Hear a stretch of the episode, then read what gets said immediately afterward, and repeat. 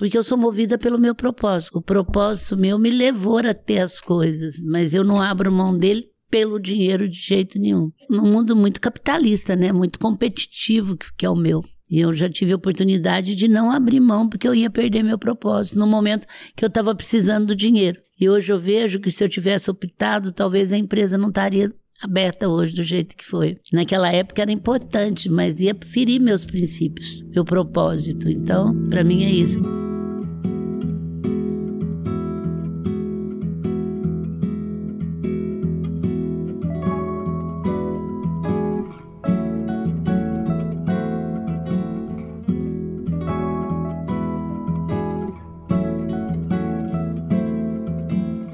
Algumas dúvidas universais só encontram lugar nas conversas promovidas pela espiritualidade. Temas como a morte, o perdão, a esperança, o equilíbrio, a justiça e o sofrimento estão presentes no nosso dia a dia.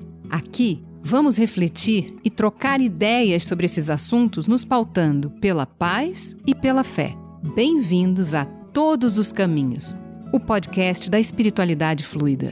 Vamos ouvir vozes de todas as manifestações religiosas do Brasil que, de um jeito ou de outro, fazem parte das nossas vidas, até mesmo daqueles que nem seguem uma religião. Então, vamos lá? Vamos percorrer todos os caminhos?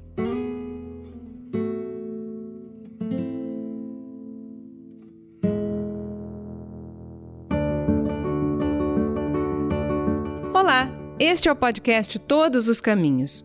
Aqui vamos conversar sobre questões do nosso dia a dia, sempre nos pautando pela paz e pela fé. Eu sou Flávia Virgínia, cantora, compositora e oficiante religiosa do judaísmo. E hoje estou aqui com o Lama Padma Samten, que é um sacerdote budista e ativista do meio ambiente, para conversarmos sobre um assunto que tem muito a ver também com religiosidade e o ambiente espiritual, a riqueza. Pode até parecer contraditório, né? Mas é importante que a gente, que percorre os caminhos da espiritualidade, estabeleça uma boa relação com a riqueza. Será que a espiritualidade pode nos ajudar, enquanto sociedade, a entender o lugar do dinheiro nas nossas vidas? Para conversar conosco sobre esse tema, recebemos Luísa Helena Trajano, uma das mais influentes lideranças empresariais do Brasil, comandando o Magazine Luiza. Em paralelo, ela desenvolve um intenso trabalho de natureza social e empoderamento feminino sendo a fundadora do Grupo Mulheres do Brasil, que tem por objetivo principal contribuir para o desenvolvimento do país. Para começar, eu quero que você, Luísa, conte um pouco para a gente sobre a sua história, sendo uma mulher à frente de uma grande empresa e tendo como ideal uma meta para si mesma, de ajudar mulheres a se fortalecerem. Prazer estar aqui com vocês nesse trabalho diferente, né, de espiritualidade, de trabalhar todas as religiões. Eu sou de Franca, o Magazine Luiza nasceu em Franca.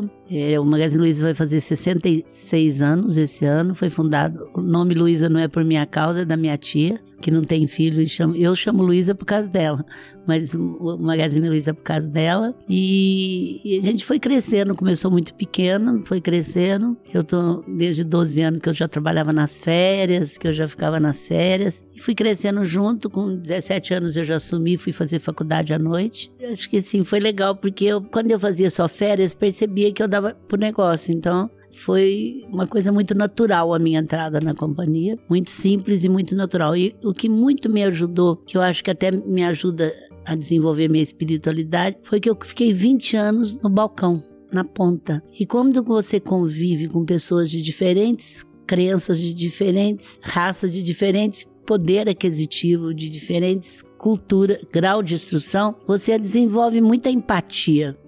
Porque empatia é você trocar de papel com o outro no mundo do outro. E eu acho que isso aí foi uma escola muito grande para mim porque eu tinha que, para poder conseguir ter sucesso de venda, eu tinha que me colocar no lugar daquela pessoa, até descobrir o que ela queria, que jeito que ela queria, que jeito que ela podia pagar, para que que era. Isso me ajudou muito. Depois eu fui crescendo na porta companhia. Hoje a gente tem quase 1.500 lojas, estamos no Brasil inteiro e uma das coisas legais é que nós nascemos físico e conseguimos digitalizar. Acho que é um dos poucos cases no mundo que nasceu físico e se digitalizou, que se tornou maior. Os grandes cases nasceram digital já. Então é, é muito difícil fazer essa transformação de uma cultura totalmente de pontos físicos e calor humano para continuar com pontos físicos e calor humano e levar o calor humano para o digital também. Acho que é um grande desafio nosso e é mais ou menos isso. Assim. Nossa, eu não sabia. Essa, é muito interessante mesmo essa pensar nessa transição dessa maneira, né? Luísa, como é que você define a espiritualidade e qual o papel dela na sua vida? Não sei definir, eu posso te dizer o que eu sinto que é a espiritualidade mais do que definir. É quando você realmente entrega uma coisa e acredita que o melhor vai acontecer para você. Quando você consegue entregar aquilo. E eu geralmente entrego quando eu já fiz muita minha parte, não depende mais de mim isso. E aí eu, cada um tem uma forma, depois eu posso contar. Eu, você entrega para as forças do absoluto e acredita que aquilo mesmo que aquilo for contra o que você quer, Muitas vezes já aconteceu isso comigo, mas era porque tinha que ser melhor futuramente. Então é assim, é o que a gente chama de fé, né? Eu acho que o que me move muito é a fé. É a fé, a crença que eu tenho que tem forças muito fortes que nos caminham e que chega um momento que você tem que entregar. Eu acho que é quando você convive com a sua impotência, né? E é muito bom conviver com a impotência da gente e aceitar a impotência da gente, porque nós somos humanos, né? Então, e quando você convive. Também não é tudo que eu vou lá, falo, ó, oh, resolve a minha vida, faz isso. Tenho muito cuidado com isso, mas espiritualidade para mim é isso, é quando a gente consegue entregar para o outro, entregar para a vida, né, para as forças que você acredita, não importa qual seja, e acreditar que o melhor vai acontecer, que a gente chama isso de fé. Entendi. Então quer dizer, primeiro você deu tudo de si. Aí tem uma hora que você se depara com aquele momento de, bom, agora tudo que eu podia fazer acabou e aí você. É, e muitas vezes nem tudo está nas suas mãos também, né?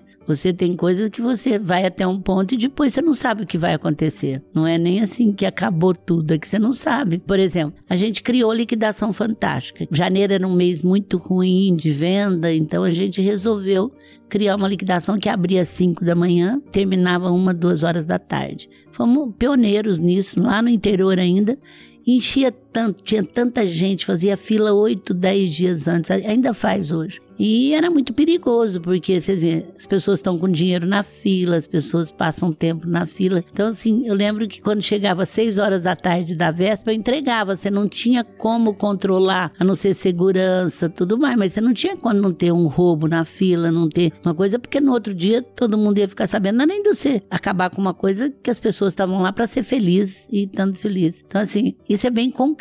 Chegava à noite, eu entregava, falava, agora não está conosco mais. O que a gente pôde fazer fazer, tá fazendo, protege, né? E graças a Deus, faz quase 25 anos, nunca teve nada. Que maravilha, né? Lama, como é que o budismo vê o sucesso e a nossa relação com o dinheiro?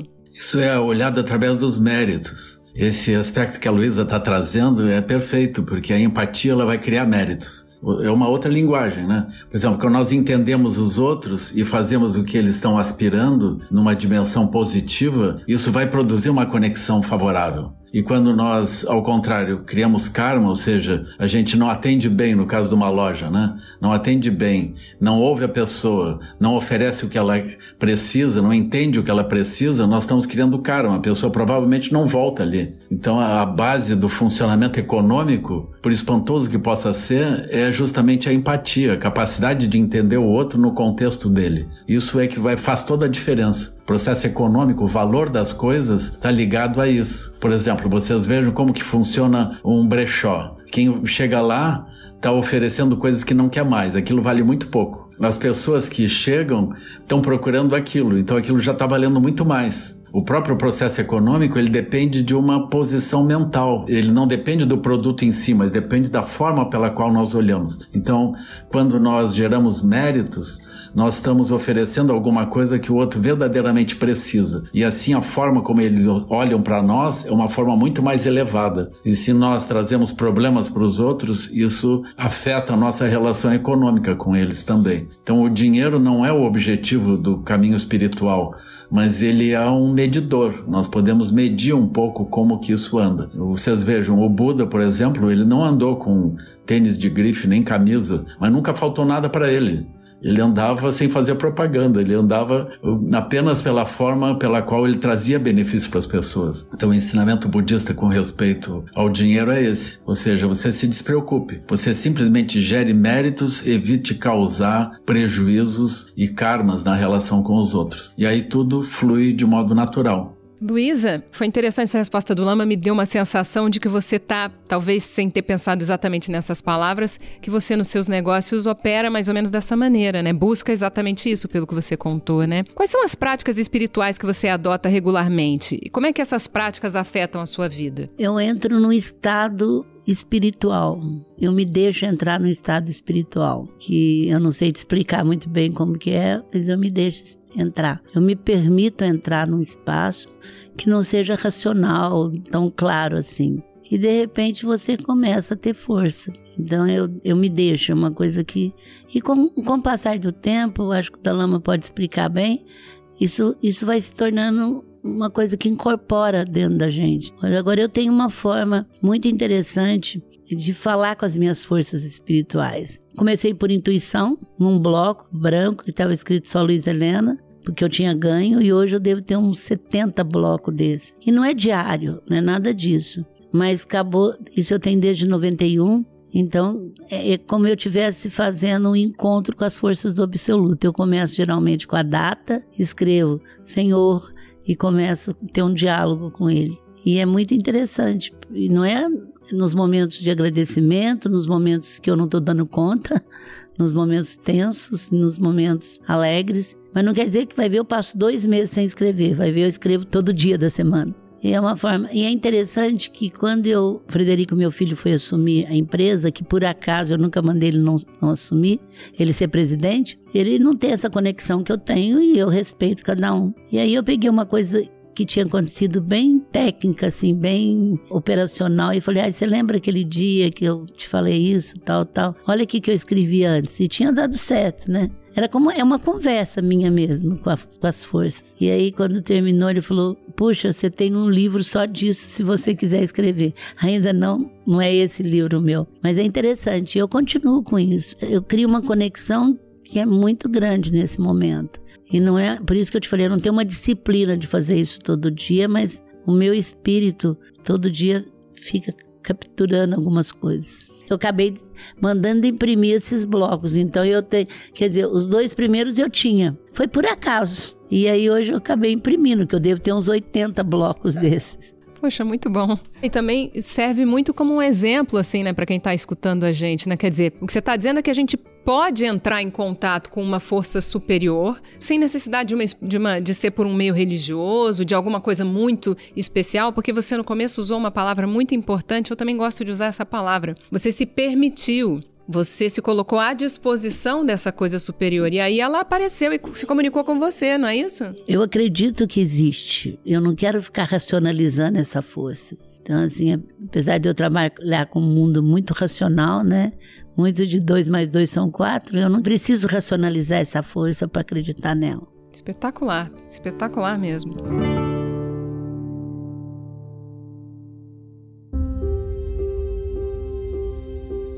Lama, quais são as suas maiores preocupações com o dinheiro? É como todo mundo, né? Será que a gente consegue pagar as contas? Como é que faz, né? Mas de fato eu não tenho essa preocupação maior, eu não chego a pensar muito sobre isso, não. Eu vou me movendo e uh, procurando ajudar sangue, ajudar as pessoas. E aí as coisas vão andando. E eu penso, se eu não puder mais ajudar as pessoas, é melhor que eu desapareça mesmo. Então não tem um problema. Porque nós estamos aqui para isso mesmo. Eu não estou aqui para ficar para semente também. Eh, se eu não estou ajudando, qual é a razão que eu estou aqui? Eu estou aqui para demandar das pessoas? Então eu, eu, se eu rezo alguma coisa é isso, que quando eu não puder mais ser útil, que eu possa desaparecer com tranquilidade, de modo fácil, assim, né? Porque a nossa razão é essa. Mas enquanto eu estou sendo capaz de produzir benefícios para as pessoas, eu me sinto feliz com isso. E, uh, e, o aspecto financeiro ele se resolve de modo natural, sem, sem uma preocupação realmente. Eu concordo plenamente. O dinheiro não é um fim. E quando ele passa a ser muito fim, você fica muito obcecado por ele. E ele muda muito a sua vida. Então, ele é um meio de você conseguir as coisas porque você fez. Então, para mim sempre foi isso. E eu sempre ganhei por mês mais do que eu ganhava, mesmo sem ser obcecada, assim. Porque eu sou movida pelo meu propósito, como Delama falou. O propósito meu me levou a ter as coisas, mas eu não abro mão dele pelo dinheiro de jeito nenhum. E num mundo muito capitalista, né? Muito competitivo, que, que é o meu. E eu já tive a oportunidade de não abrir mão porque eu ia perder meu propósito no momento que eu estava precisando do dinheiro. E hoje eu vejo que se eu tivesse optado, talvez a empresa não estaria aberta hoje do jeito que foi. Naquela época era importante, mas ia ferir meus princípios, meu propósito. Então, para mim é isso. O dinheiro é um papel, né, gente? Que é importante, mas ele é um papel. A gente não pode esquecer disso. Ele é um papel. Que ele é muito importante, ninguém está tirando a importância dele, mas ele nunca foi fim para mim. Mas a gente vive, Luísa, numa sociedade na qual falar em dinheiro é quase sinônimo de culpa, né? E a gente precisa do dinheiro para sobreviver. Então, essa culpa é ainda maior quando a gente fala de mulheres bem-sucedidas, por exemplo? Bom, eu não tenho culpa de nada. Para mim não serve isso. Eu sou muito definida. Sou filha única, sobrinha única, então eu tenho muito autoestima. Eu não tenho culpa até porque eu nunca levei o dinheiro, já tive fama de ser isso, de ser aquilo. Eu falava, isso é papel, não, isso vem e volta. O que importa é, é, o que a gente é. Agora, eu, eu acho que eu nunca tive nenhuma preocupação e também eu sou de uma família que nunca esnobou o dinheiro. É por natureza. A gente nunca esnobou ter o melhor carro e ficar mostrando para todo mundo. Não estou falando que isso é bom ou ruim, não estou condenando quem faz, mas minha família era muito cuidadosa, até porque a gente vive do povo, né? A gente vive do povo, a não ficar ostentando aquilo que a gente conseguiu. Então, esses dias uma amiga minha falou: Não, agora que você tem.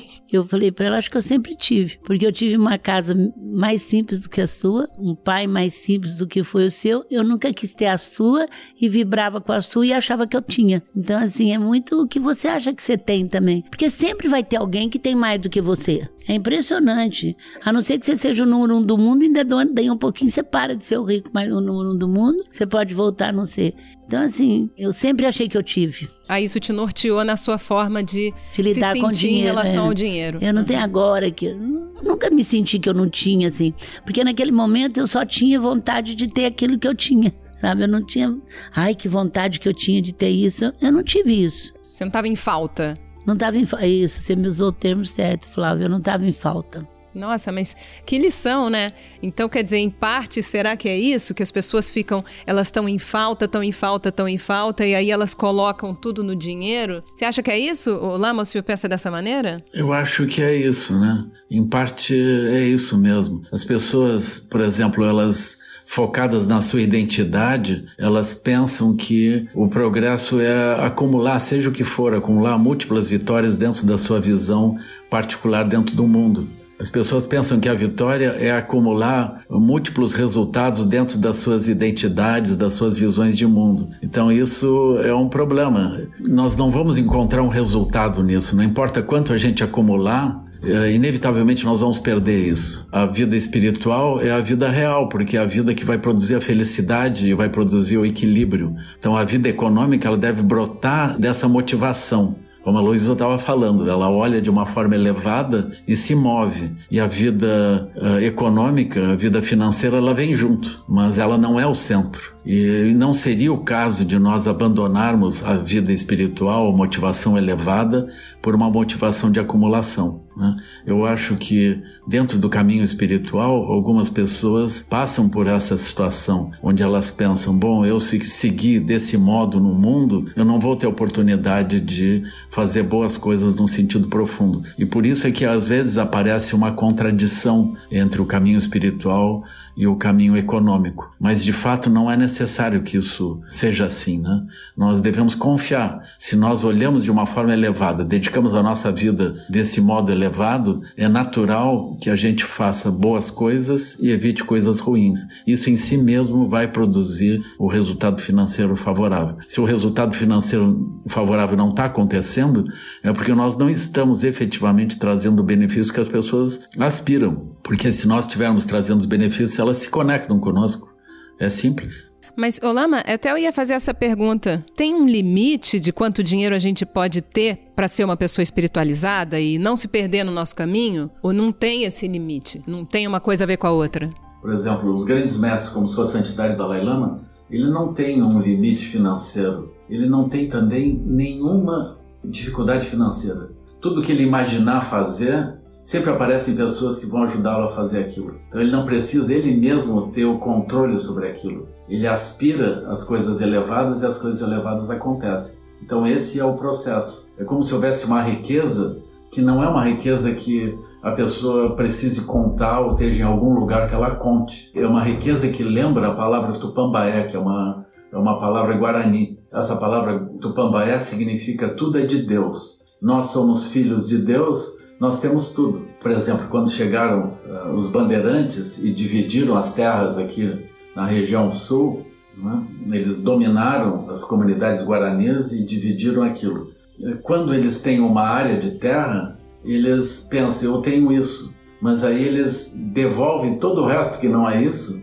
Eles dizem, bom, isso é dos outros. Mas os guaranis, eles tinham o planeta inteiro.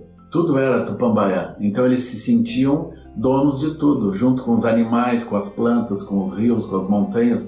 Eles se deslocavam livres dentro disso. É quase um sentido de paraíso cristão. Né? Por quê? Porque eles são filhos de Deus. Nada vai faltar, com certeza, nada falta para eles. Então, nesse sentido, eles se sentem imensamente ricos. Eu tive uma experiência com os guaranis aqui de oferecer para eles: olha, nós vamos fazer uma campanha para vocês terem terras de vocês. Aí eles foram consultando os mais velhos, consultando os mais velhos. Aquilo, três meses depois, eh, voltou a resposta: nós já temos tudo. Outra forma de pensar, né? Totalmente distinto.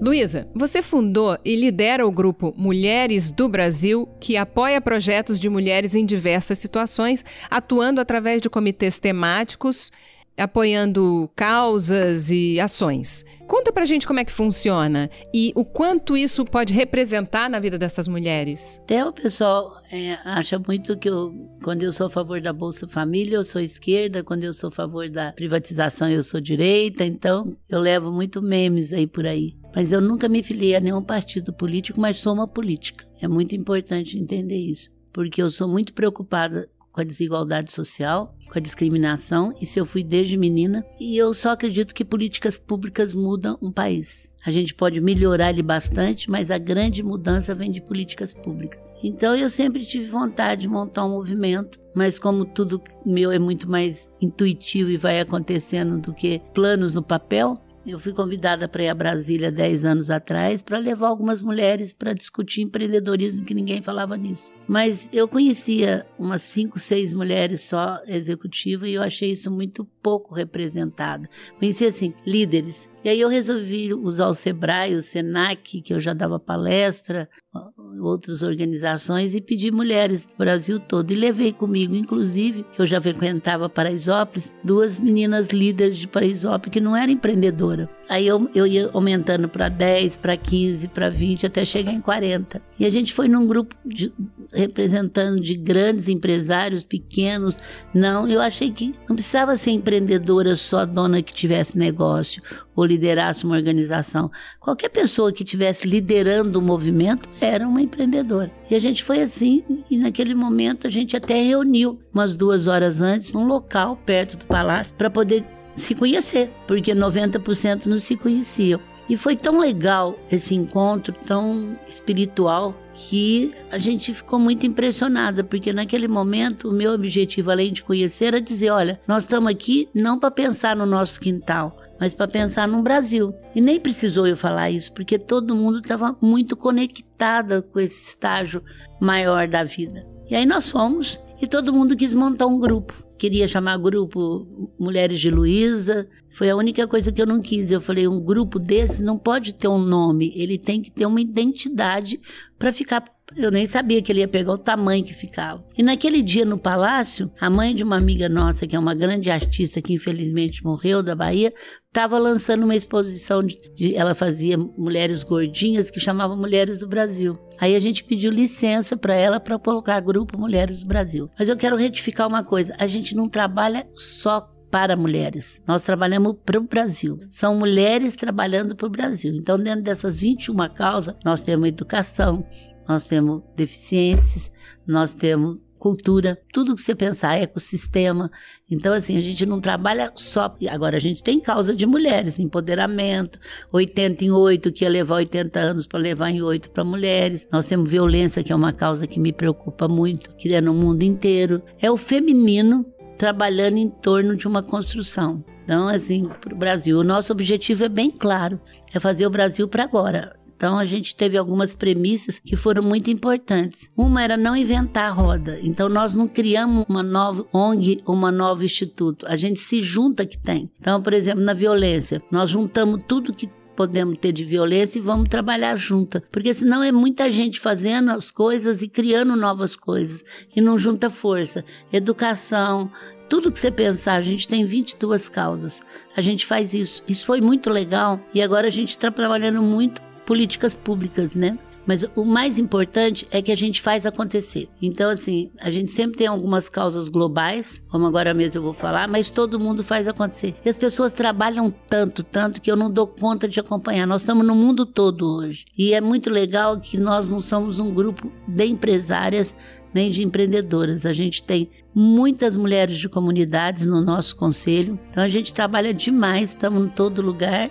E agora a gente está muito reconhecido, porque a gente tem 120 mil mulheres, a gente pegou a vacina para todos, unidos pela vacina. Uma época que o Brasil, sem assim, sem brigar com ninguém, não importa quem fez até agora, não importa se errou, se acertou, e a gente conseguiu 5 mil municípios, dar mais de 3 mil peças de produtos que estão lá no UBS até hoje, desde caixa térmica, congelador, carro para ir aplicar barracas e tudo mais, tudo que eles precisavam. E a gente, no começo, falou: até setembro a gente quer vacinar 75% da população. E eu, por ser muito conhecida, acabei sendo a cara da campanha, a, a pedido do marketing. E eles me ligavam: Luísa, você está ficando doida, você não vai, vocês não vão conseguir isso. Bom, é aí que eu acho que entra muito esse trabalho do nosso grupo. Nós vamos fazer tudo para conseguir. Mas se não conseguir, a gente não vai dizer que numa pandemia dessa nós ficamos com o braço cruzado.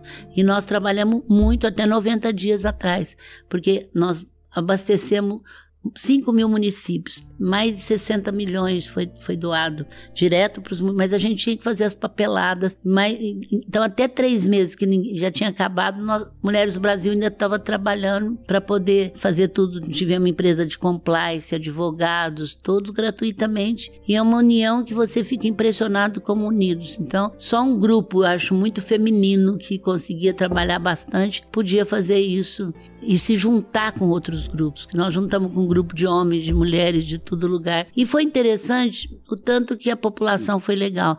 A gente tinha gente que falava, olha, eu quero dar 700 reais para uma cidade do meu pai lá no interior da Bahia eu acho que eu devo. Tinha gente que falava, eu quero dar um estado inteiro uma empresa.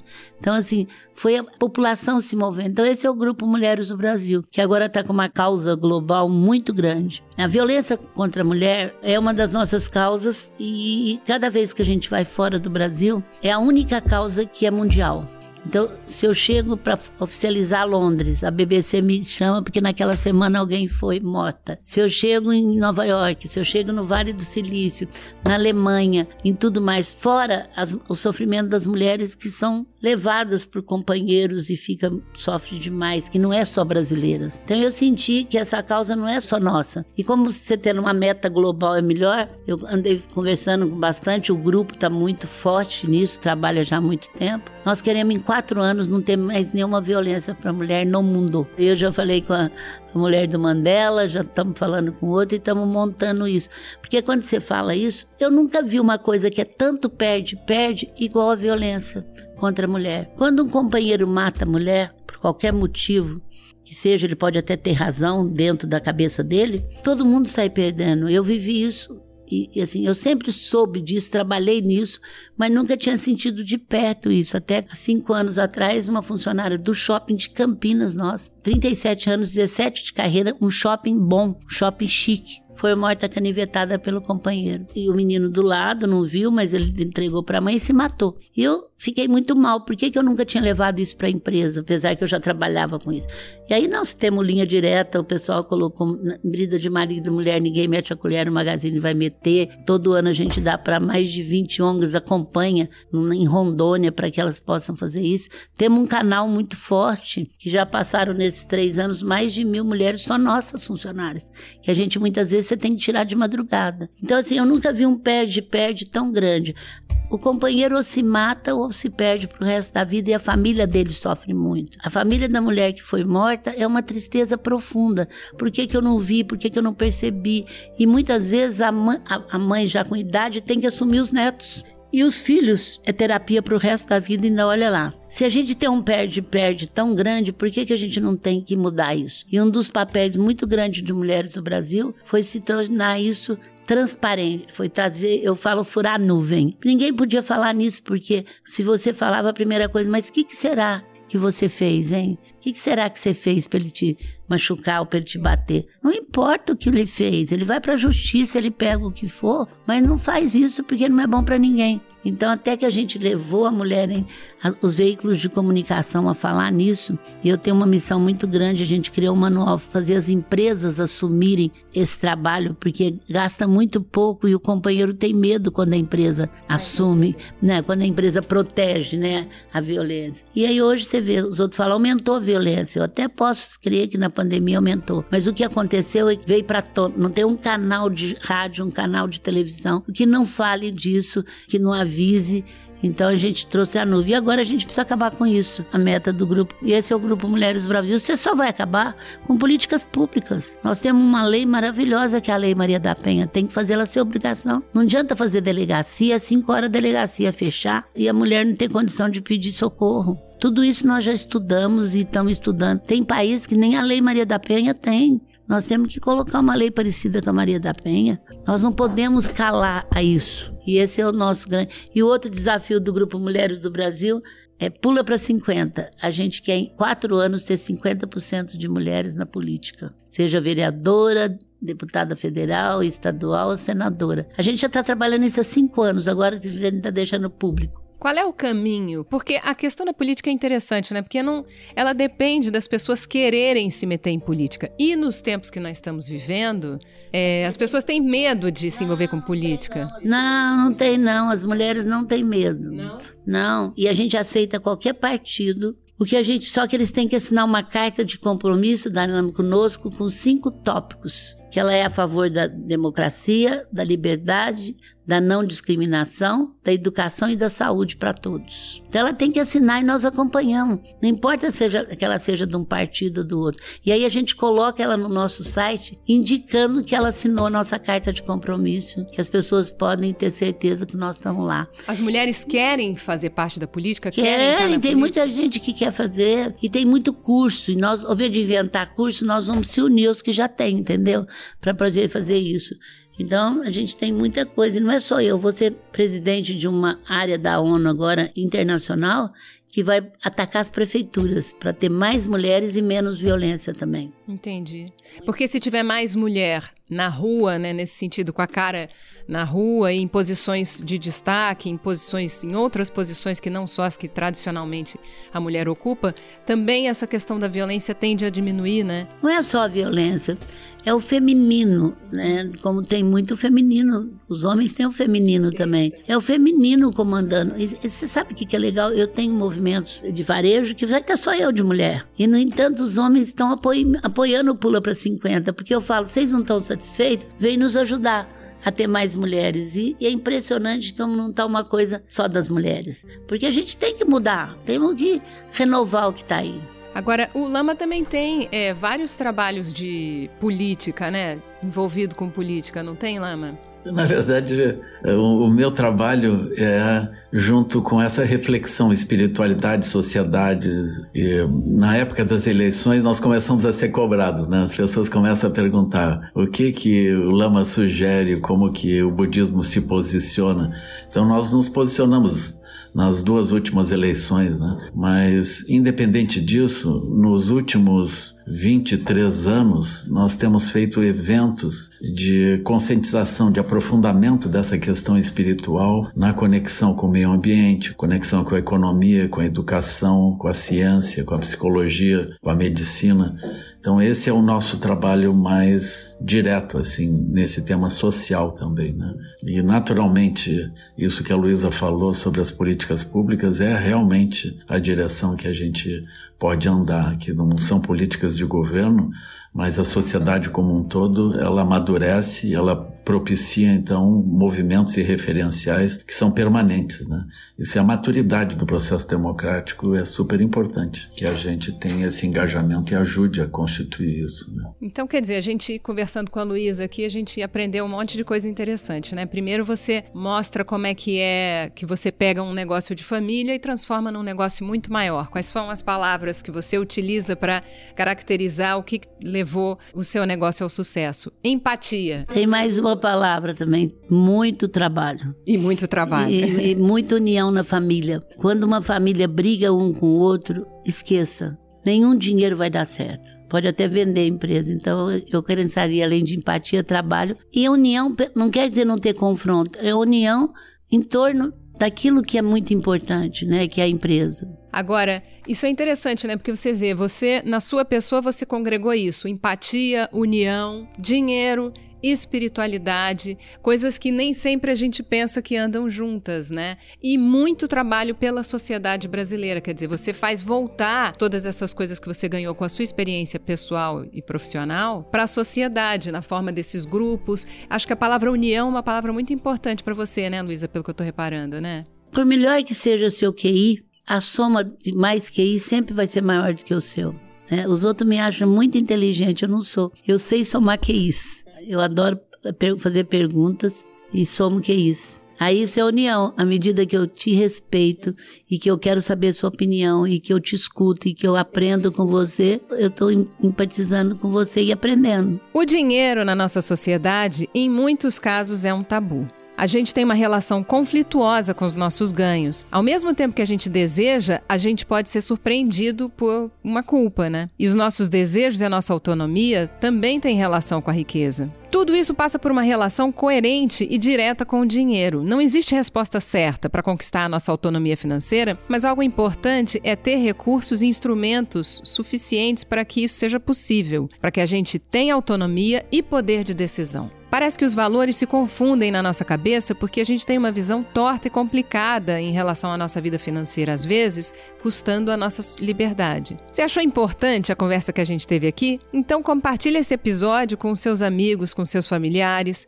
e comente nas suas redes sociais com a hashtag Todos os Caminhos. Agradeço muito a sua presença, Luiz, agradeço a presença do Lama. A gente se vê na próxima semana. Até lá!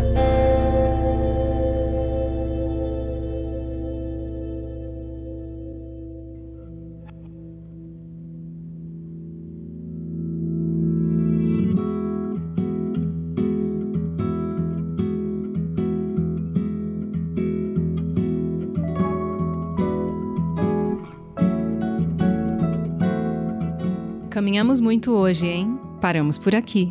E no próximo sábado tem episódio novo, disponível no Globoplay e em todas as plataformas de áudio. Até lá, você pode ouvir nossas pílulas diárias de sabedoria, publicadas de segunda a sexta, sempre pela manhã. E não se esqueça de ativar a notificação na sua plataforma de áudio preferida para não perder nenhum episódio. Para saber mais sobre os convidados deste episódio e onde encontrá-los, clique nos links na descrição do podcast. Todos os Caminhos, o podcast da espiritualidade fluida.